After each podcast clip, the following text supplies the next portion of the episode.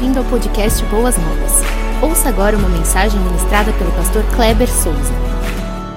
Que a graça e a paz do nosso Senhor Jesus Cristo, que elas sejam abundantes em nossos corações. Amém? Deus nos abençoe. A você, meu querido irmão, que nos acompanha nesta noite. Que Deus fale com você, com sua família, nosso querido visitante que nos acompanha também, ou pelo Facebook, pelo YouTube. Sejam todos muito bem-vindos. Muito bem. Vocês já perceberam, já, com certeza que sim, como o tempo está. Ah, eu poderia dizer assim, psicologicamente, porque 24 horas são 24 horas. Mas está nos dando uma impressão de que as estações elas estão ah, passando mais rápidas, mais céleres. E isso tem me assustado um pouco. Mas, ao mesmo tempo, eu percebo que a volta de Jesus está muito próxima. Muito próxima. Por isso que nós precisamos estar preparados para nos encontrarmos com o nosso Mestre, com o nosso Senhor, com o nosso Cristo. Mas quando olho aqui para ah, esse nosso momento, né, dia 13 de outubro, em plena pandemia, o ano foi embora, gente. Já pararam para pensar sobre isso? Perceberem? Ano de 2021. Próximo mês, mês de novembro, o mês já inicia com um feriado. E é em cima disso que eu fiquei pensando a respeito do fascínio que o ser humano tem com relação à morte, às vezes dúvidas. Em 1993, eu era diácono. Eu fui ordenado ao corpo diaconal da minha igreja. E um diácono da nossa igreja, veterano, ele estava muito enfermo e ele veio a falecer. E o pastor, naquela ocasião, ele tinha uma série de compromissos e ele não pôde estar no sepultamento e ele pediu para que eu pudesse representá-lo e dar uma palavra ali à igreja, ou, ou à família, né, ao sepultamento. E assim aconteceu. No momento em que eu estava no meio da minha mensagem lá no cemitério, lá em São João de Meriti, São João Batista, uma senhora uma outra situação, ela começou a me chamar no meio da minha mensagem para perguntar a respeito da sua filha que ela estava enterrando, de 15 anos, pura, querendo saber para onde a filha estava indo, qual era o destino da alma da sua filha. Que situação complicada aquele momento em que eu ah, me deparei mas Deus me deu uma palavra, eu falei com ela, ficou um pouco mais confortada. Mas isso me trouxe à mente acerca das dúvidas e dos fascínios que as pessoas têm sobre a morte. Quando nós olhamos aí para o passado, nós vamos ver na cultura egípcia uma cultura ah, recheada aí de misticismo, feitiçarias, mas uma cultura religiosa em que cria, em que quando a alma se desligava do corpo, em um momento ela retornaria para aquele corpo para ressurgir novamente em carne. Por isso que eles mumificavam para que a alma não entrasse num corpo errado, para que aquela múmia, aquele corpo pudesse preservar todas as suas características, né, as mínimas possíveis, para que a alma pudesse então não se enganar e entrar no corpo certo.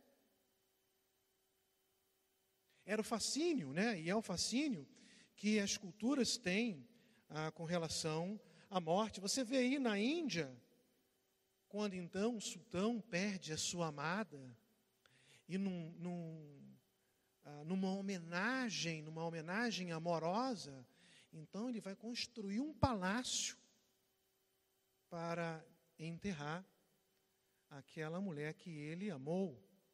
E ali está o Taj Mahal. Outras culturas colocavam em vasos de barros e, e, e assim sepultava, outras cremavam. E assim a, a, acontece na humanidade. Um fascínio com relação à morte. Muito bem.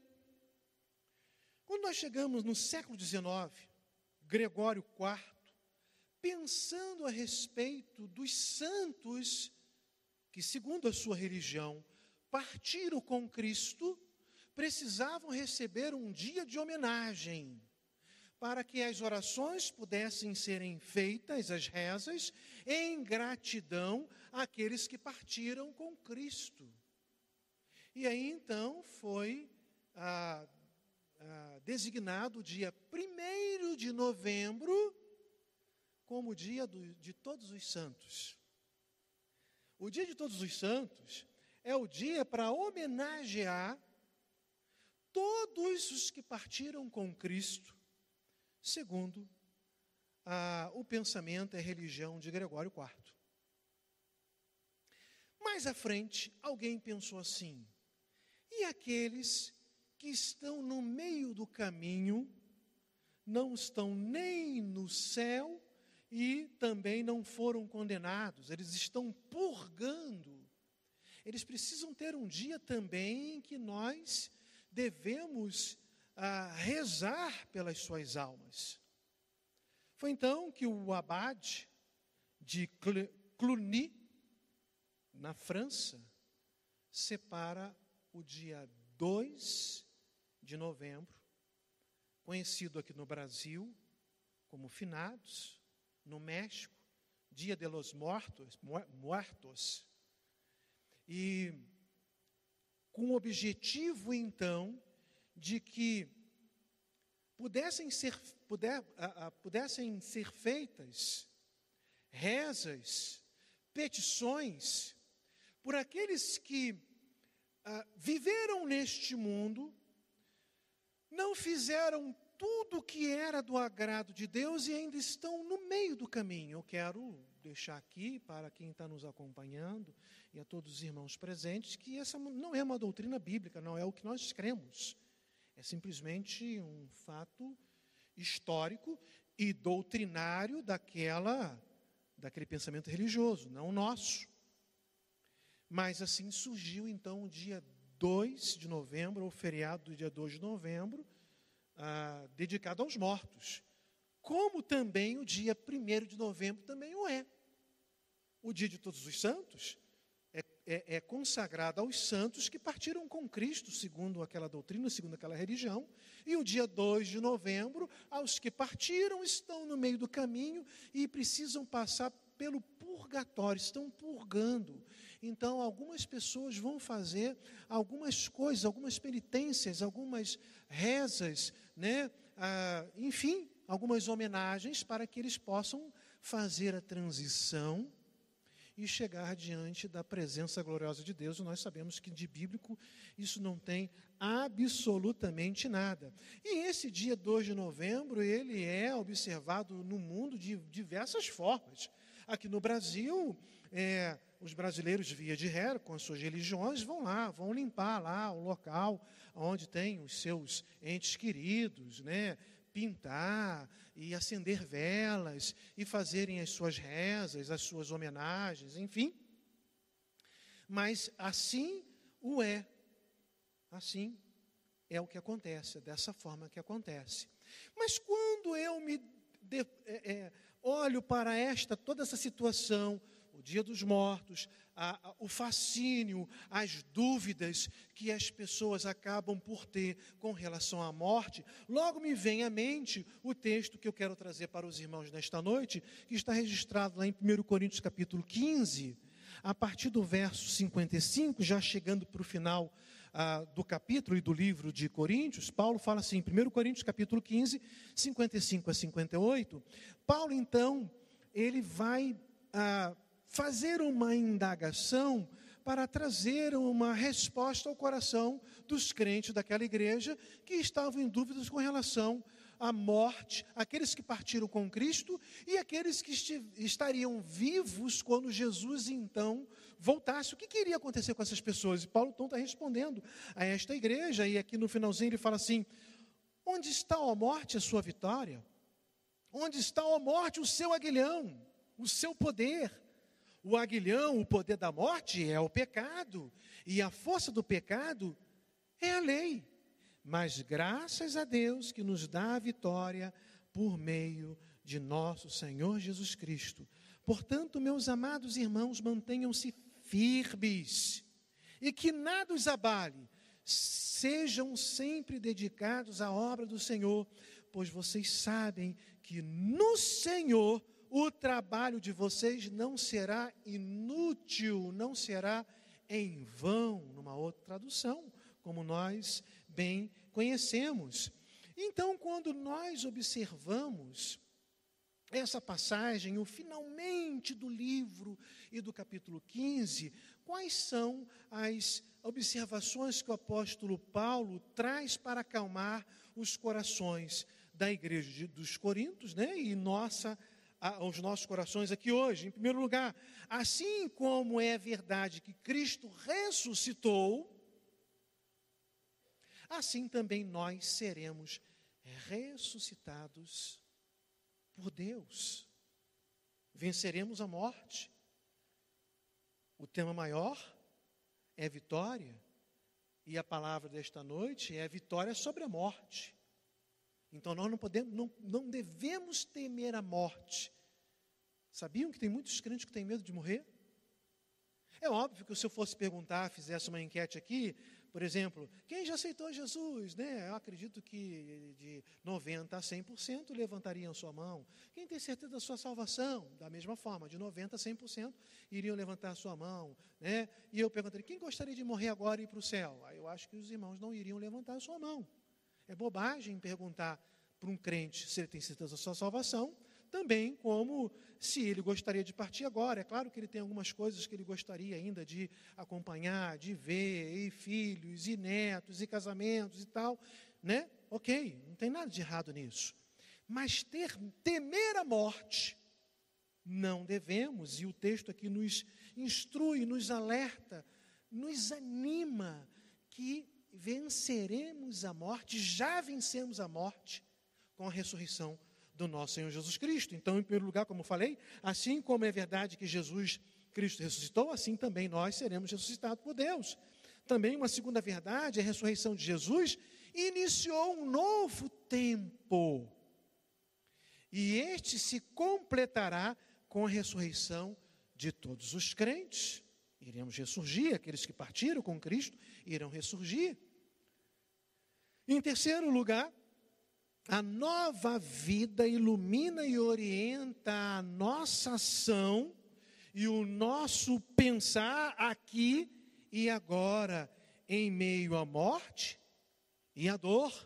Ela se sobrepõe e é determinante em tudo, e é verdade, porque nós temos uma esperança. Eu tenho certeza que você já participou de um, um velório de não crente. Ali é banhado de desesperança de muita tristeza, de muito choro. Não é um choro pela ausência, não é um choro só de saudade, mas é um choro de alguém que não sabe para onde aquela pessoa vai não tem a certeza do além do futuro em Cristo Jesus, o nosso Senhor.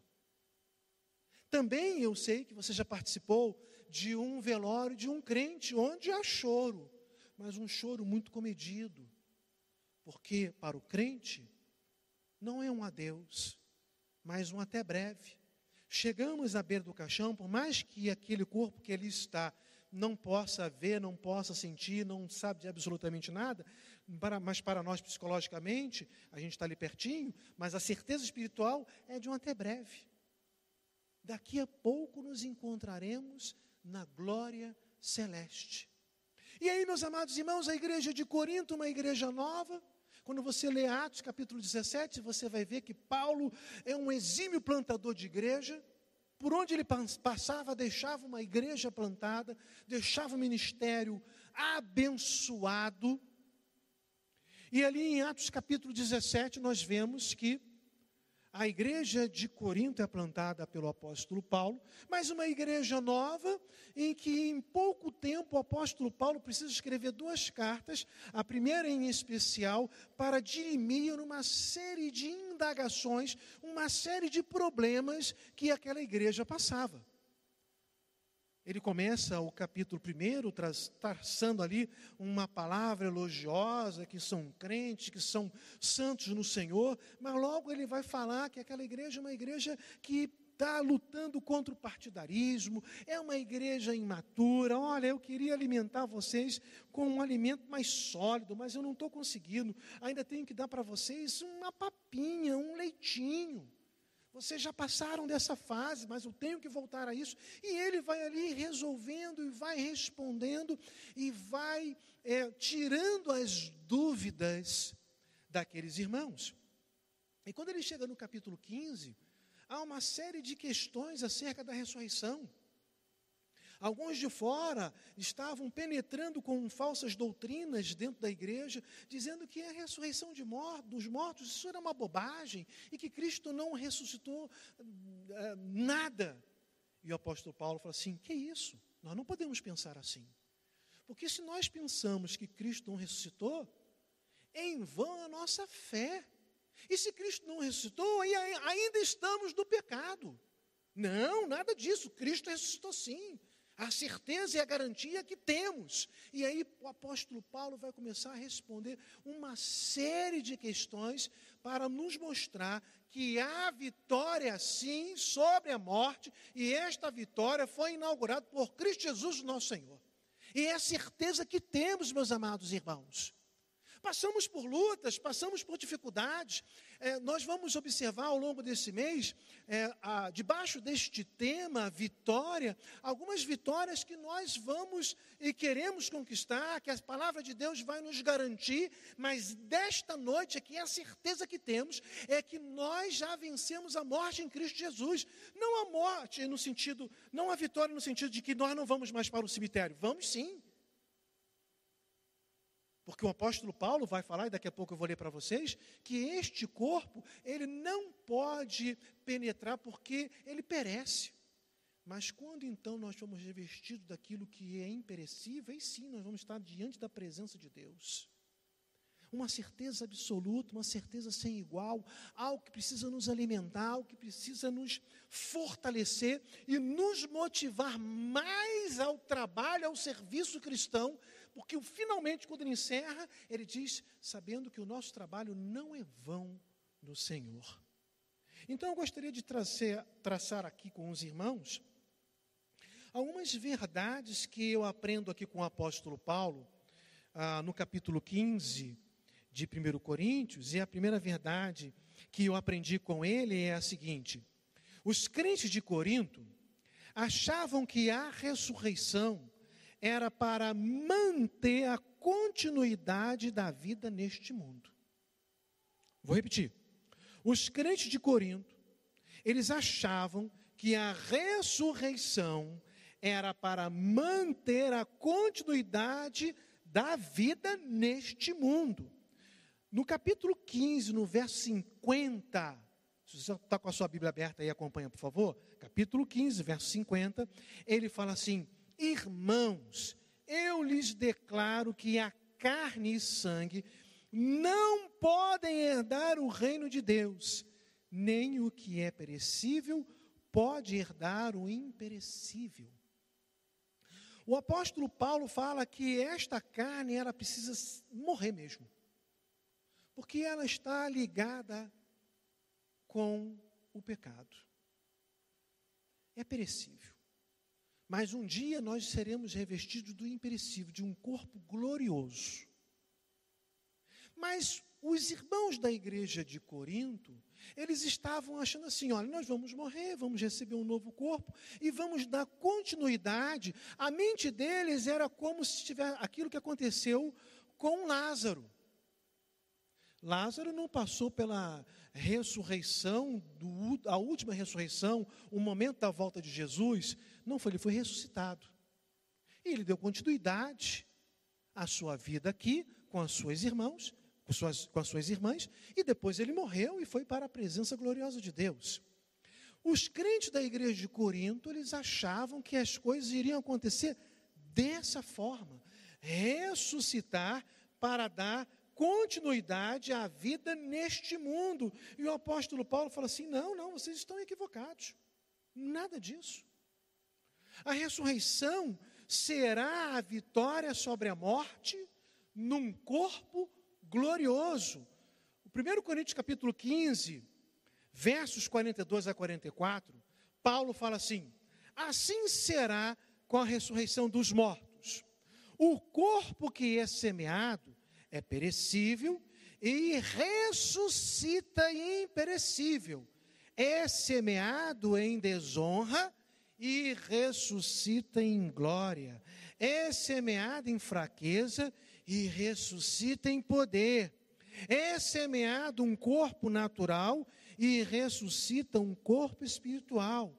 Se há corpo natural, há também corpo espiritual. Meus amados irmãos, nós precisamos pensar em algo muito mais além. Às vezes nós queremos viver como se a nossa vida fosse somente para as coisas deste mundo. E não. E o apóstolo Paulo vai tratar aqui, no meio do capítulo 15, se nós pensamos nas coisas de Cristo somente para as coisas deste mundo, nós somos os mais miseráveis de todos os homens. Às vezes nós queremos uma conexão somente com as coisas deste mundo. Interessante que é, eu gosto de é, assistir é, alguns programas do canal fechado sobre reformas de casa. E aí tem aqui no Brasil, tem no Canadá, tem nos Estados Unidos, e eu gosto de ver como que a casa era antes, como que a casa fica depois. Um, um trabalho assim, muito uh, bonito de se ver. E às vezes eu fico admirando assim aquelas reformas, eu fico pensando assim: será que um dia, Cláudia, nós vamos ter um, uma casa nesse porte? Né? Aí falar, ah, os americanos, os canadenses gostam muito de casa de um conceito aberto, né? que não tem aquela parede que divide a cozinha da Copa, né? É tudo aberto. Então, cozinha, sala de jantar, sala de estar, tu vê aquele salão assim todo aberto, assim, lareira e tudo, fica assim olhando, admirando. Que coisa bonita. E eu ficava pensando acerca disso até que veio uma palavra de Deus no meu coração. Olha só como é que são as coisas. E aí Deus falou comigo assim: meu filho, você fica admirando a beleza e contemplando as coisas deste mundo terreno, e eu tenho algo aqui muito mais especial, muito mais bonito, reservado para os meus filhos. Isso falou assim no meu coração de uma maneira tão maravilhosa. E eu conversei isso com a Cláudia, assim, falei assim, Cláudia, olha só como é que Deus falou comigo. E é verdade, meus amados irmãos, às vezes nós pensamos em coisas terrenas e não pensamos naquilo que Deus preparou para nós. A igreja de Corinto achava que a ressurreição era para dar continuidade na vida neste mundo. Quando o apóstolo Paulo fala assim: não, o pensamento de vocês está equivocado. Porque nós vamos ressuscitar, quando isso for, vier a acontecer, num corpo glorioso, para estarmos na presença gloriosa de Deus. É a vitória sobre a morte. Hoje choramos, amanhã nenhuma lágrima sairá dos nossos olhos. Mas, em segundo lugar, eu aprendo aqui que também era dúvida né, da igreja de Corinto quanto aos crentes vivos na volta de Jesus. O que aconteceria com eles? E Paulo responde isso no verso 51, 15, 51. Eis que eu lhes digo um mistério. mistério, algo sobrenatural, algo de Deus. Essa era a ideia do apóstolo Paulo. Nem, e aí ele está esperando Jesus voltar naquela época. E ele se inclui. Nem todos dormiremos, mas todos seremos transformados. Então preste atenção aqui. Os que partiram com Cristo ressuscitarão primeiro. E os que tiverem vivos serão transformados. Este corpo não pode entrar no céu. Ele precisa passar por uma transformação. Né? Então nós precisamos entender isso. Não haverá continuidade de forma alguma no mundo vindouro como ah, existe agora. Esse corpo, ele precisa passar por uma transformação. É óbvio que é, nós precisamos sempre buscar uma vida de santidade. Uma vida em que nós temos como é, padrão Cristo, a estatura de varão perfeito. Não é porque receberemos um corpo glorificado, um corpo diferente, um corpo que não será, sofrerá mais a corrupção das coisas deste mundo e a interferência do pecado, que vamos viver de qualquer maneira. Não. Nosso, o, o nosso alvo, a nossa meta, o nosso olhar é Cristo. Precisamos viver para agradar a Deus, longe do pecado. Mas vai chegar um momento que o apóstolo Paulo fala no verso 51 que todos nós seremos transformados. Num abrir e no fechar de olhos, no algo, é, a, a, o arrebatamento até, né, é, é, a, a, palavra lá significa tirar por fórceps, tirar muito rápido, num abrir e fechar de olhos. E aí nós vamos ser transformados no novo corpo e estaremos então aptos para um novo corpo estarmos na presença gloriosa de Deus. Então, meus amados irmãos, Paulo está dizendo que os que morreram, na verdade, houve uma separação. A alma, há uma doutrina, não é a doutrina do sono da alma, nós não acreditamos nessa doutrina, mas no estado intermediário da alma, quando então a alma ainda não tem o corpo glorificado, e ele vai receber posteriormente, e os vivos serão transformados, e o apóstolo Paulo então está é, esclarecendo acerca da vitória, e ele, e ele faz essa indagação: onde está a morte, a sua vitória? Onde está a morte, o seu poder?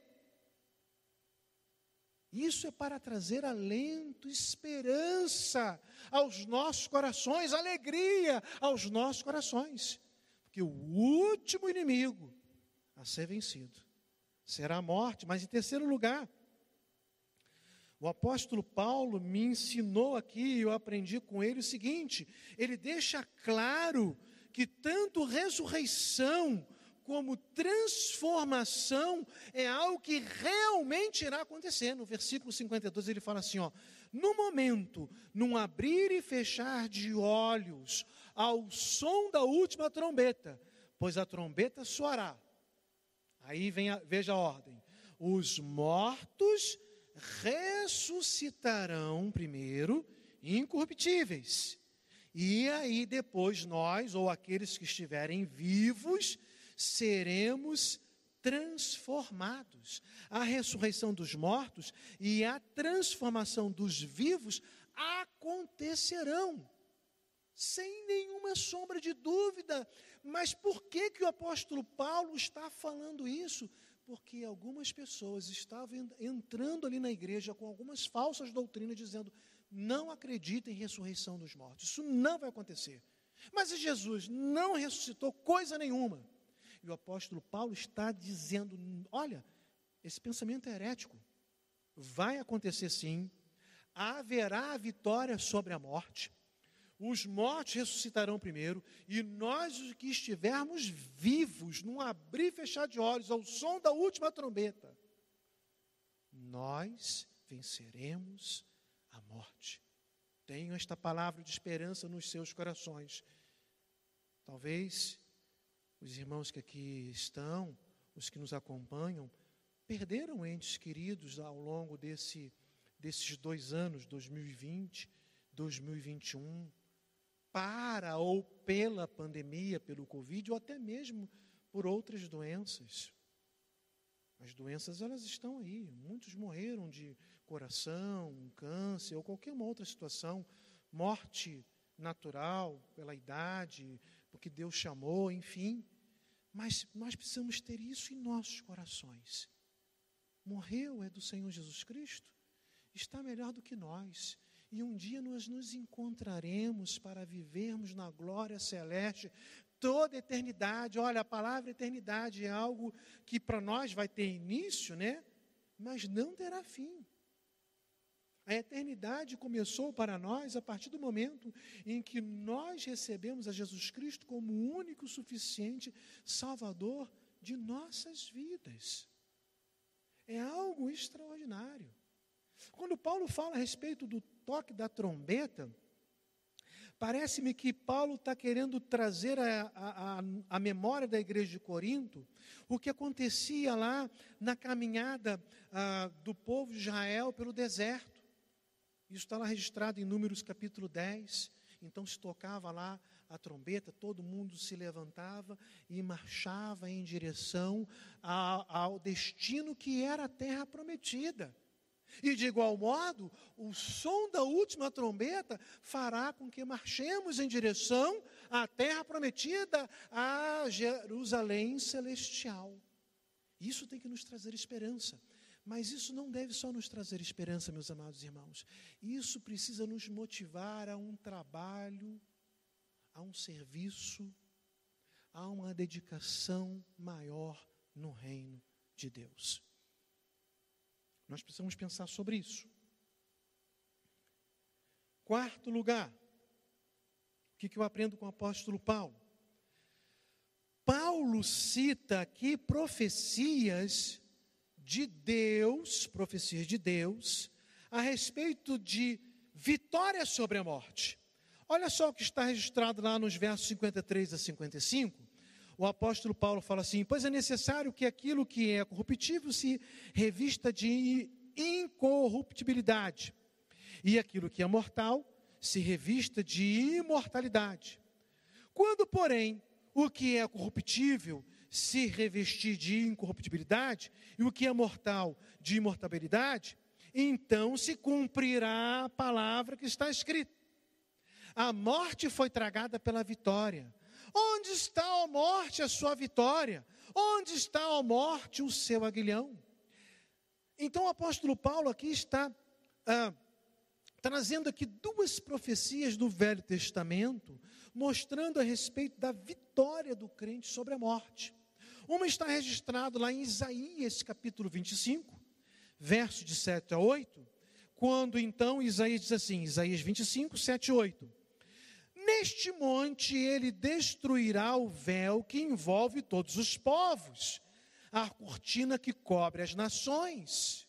Aí ele fala assim: destruirá a morte para sempre. Deus destruirá a morte para sempre. É esta passagem que é, Paulo está citando de Isaías, mas ele cita também uma outra profecia, e essa está registrada no livro de Oséias. Oséias capítulo 13, versículo 14, quando então o apóstolo Paulo, ele fala assim, desculpa, quando o, o profeta Oséias fala assim, né, e depois o apóstolo Paulo vai citar essa profecia lá em 1 Coríntios capítulo 15, mas o profeta diz assim: Eu os redimirei do poder da sepultura, diz o nosso Deus. Eu os resgatarei da morte. Onde está, ó morte, as suas pragas? Onde está, ó sepultura, a sua destruição? É isso que o apóstolo Paulo está nos ensinando. Que é, ele está asseverando que a palavra de Deus é verdadeira e ela se cumpre a cada dia em nossos corações. Não deve ter nenhuma sombra de dúvida nos nossos corações, como tinha na igreja de Corinto, ele estava dirimindo. Será que nós vamos passar pela ressurreição? Ou se nós estivermos vivos, seremos transformados? Sim! Se morrermos com Cristo, um dia receberemos um novo corpo. É o estágio final da salvação, o corpo glorificado.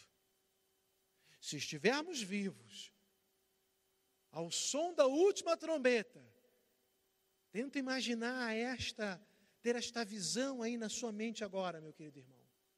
Jesus voltando, você passando pela transformação e se encontrando com Jesus nos ares. Que coisa bela, que coisa extraordinária. Isso precisa ficar profundamente nos nossos corações. A quinta verdade que eu aprendo aqui com o apóstolo Paulo, ele assevera uma vitória cabal. Ele fala assim no versos 56 e 57: O aguilhão da morte é o pecado, e a força do pecado é a lei. Mas graças a Deus que nos dá vitória por meio do nosso Senhor Jesus Cristo. Mas graças a Deus que nos dá a vitória. A vitória está garantida em Jesus. A morte, o pecado, a lei, tudo ruiu com a morte e ressurreição de Jesus. A ressurreição de Jesus, queridos irmãos, é a certeza da nossa ressurreição também. Então isso precisa nos alegrar, nos animar, nos incentivar a viver cada vez mais para a glória de Deus. Então eu fico pensando que muitos irmãos em diversas igrejas, sobretudo nesse período de, de pandemia, eles passaram por um momento de esfriamento espiritual, deixaram até de, de congregar, deixaram até a comunhão um tanto quanto de lado, alguns até resistem em retornar à casa do Pai, à comunhão e ao convívio cristão, e quando nós lemos um texto desse que diz que graças a Deus que nos dá a vitória por meio do nosso Senhor Jesus Cristo, ah, meus amados irmãos, é o momento de nós pularmos da cadeira, da cama, do sofá e falar assim: eu tenho que voltar para a casa do Pai. Eu tenho que voltar para o aprisco, eu tenho que voltar para a comunhão, porque eu tenho a certeza que o Senhor Jesus Cristo, com a sua morte e com a sua ressurreição, que eu também passarei pela ressurreição e receberei um novo corpo. Enquanto isso não acontece, então eu tenho que me dedicar mais à obra do Senhor, e é o meu último ponto aqui, que eu aprendo com o apóstolo Paulo, é a certeza da vitória, a certeza da vitória sobre a morte, ela deve nos impulsionar ao trabalho cristão. A certeza da vitória sobre a morte, ela deve nos impulsionar ao serviço cristão. E o apóstolo Paulo fala lá no último versículo: Portanto, meus amados irmãos, mantenham-se firmes e que nada os abale. Paulo gostava muito dessa palavra firme. Quando você vê lá, Efésios capítulo 6, falando sobre a armadura de Deus, ele fala: olha, mantenham-se firmes. Um dia passaremos por um momento muito ruim nas nossas vidas, mas nós precisamos nos revestir da armadura de Deus para que possamos estar firmes, de pé, ereto, sem titubear, sem balançar, sem querer se desviar para a esquerda ou para a direita. Então ele fala assim, ó, mantenham-se firmes e que nada os abale. Sejam sempre dedicados à obra do Senhor. Paulo está dizendo o seguinte para aquela igreja: olha, vocês estão permitindo que uma falsa doutrina venha é, tirar a certeza da vitória sobre a morte do coração de vocês. E com isso, há, há um esfriamento cristão nesta igreja. E com este esfriamento, um afastamento do serviço cristão.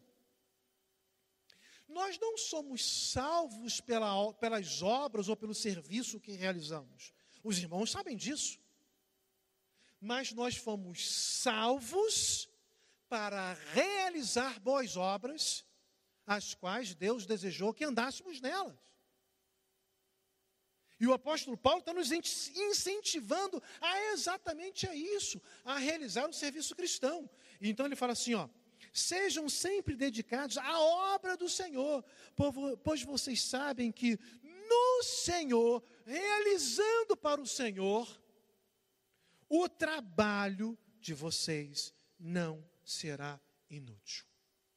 Ah, meus amados irmãos, nós temos ah, ouvido aqui tantas mensagens a respeito do trabalho ah, que podemos e devemos realizar como voluntários aqui nesta igreja. Tem muito para se fazer. De hoje e entrando no próximo ano, entendendo que as coisas vão caminhar para uma uh, nova, ou um, um, momento de uma nova realidade, um novo momento, onde uh, poderemos então tirar as máscaras, até nos abraçar, muita coisa poderemos e deveremos fazer. E temos que fazer. Porque é para o Senhor. E o apóstolo Paulo está dizendo para a igreja: se coloquem à disposição do reino. Jesus morreu sim, mas ressuscitou. Jesus salvou vocês e naquele grande dia os mortos ressuscitarão primeiro. E os que estiverem vivos serão transformados. Então se animem com esta palavra e dediquem-se ao serviço cristão. Meus amados irmãos, nós temos muito para fazer. E temos muito que fazer. E precisamos nos colocar à disposição do Senhor Jesus Cristo, Senhor da obra. Quantas pessoas neste mundo sem Cristo, sem salvação? Quantas pessoas hum, ah, passando necessidade, nós poderemos e, e, e, e temos que ajudá-los de alguma forma. O próximo ano, o nosso pastor tem nos incentivado a um trabalho mais forte, ação social. E se você tem acompanhado as notícias, você tem observado que vai ser um ano em que a palavra que tem se falado muito na mídia é um ano de caristia, de necessidade, de fome. Porque quem é pobre ou quem é muito pobre, não vai ter o que comer, não vai ter como se alimentar. Nós precisamos fazer esse trabalho. Nós já obtivemos a vitória sobre a morte.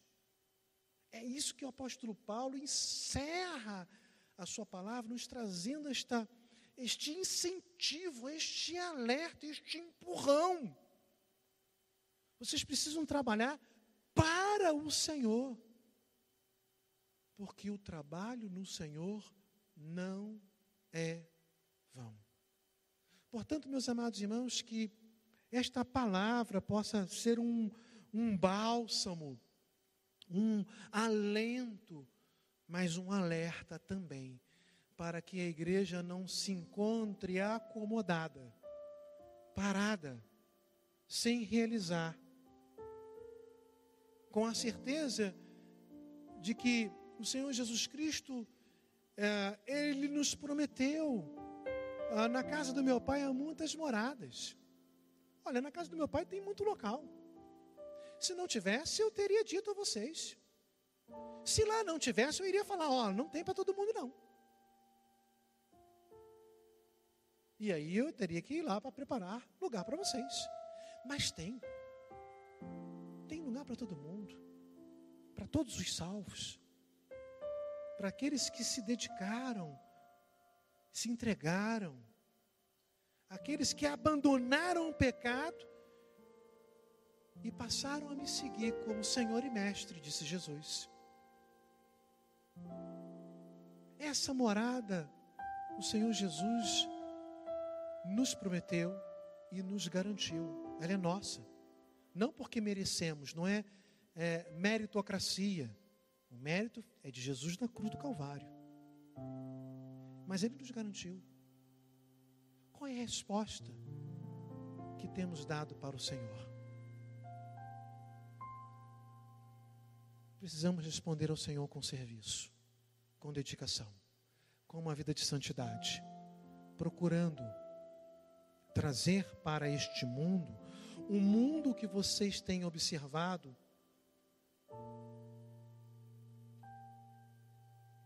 cada vez mais se levantando contra tudo aquilo que se chama da parte de Deus. Vocês têm observado isso? São diversas áreas que o mundo tem se dedicado para tentar abafar, para tentar calar a voz da igreja. É o que está acontecendo, irmãos. É uma guerra, é uma batalha espiritual. O mundo que jaz no maligno, tentando calar a voz da igreja. E muitos estão aceitando essa proposta do inimigo. Não podemos. Não podemos. Nós temos que nos levantar, trabalhar e fazer a obra de Deus. Vitória sobre a morte por Cristo Jesus, o nosso Senhor. Que Deus nos abençoe. Amém? Vamos orar, vamos ficar de pé. Vamos orar. Em seguida nós vamos cantar mais um louvor para agradecimento do nosso Deus. Senhor, obrigado por Cristo Jesus, meu Senhor e Mestre, que morreu na cruz, mas que vive está, que venceu a morte e que nos deu a certeza da vitória sobre a morte. E essa morte, que um dia será lançada no lago de fogo e enxofre, será vencida ali, já foi vencida pela ressurreição de Jesus. E nós já temos a certeza disso. Muito obrigado, Pai. Que possamos agora dedicar os nossos corpos, as nossas mentes, a nossa vida, o nosso fôlego, a nossa força para o serviço do Senhor. Que possamos, Senhor Deus, nos colocar à disposição nesta igreja para trabalharmos muito mais para o Senhor.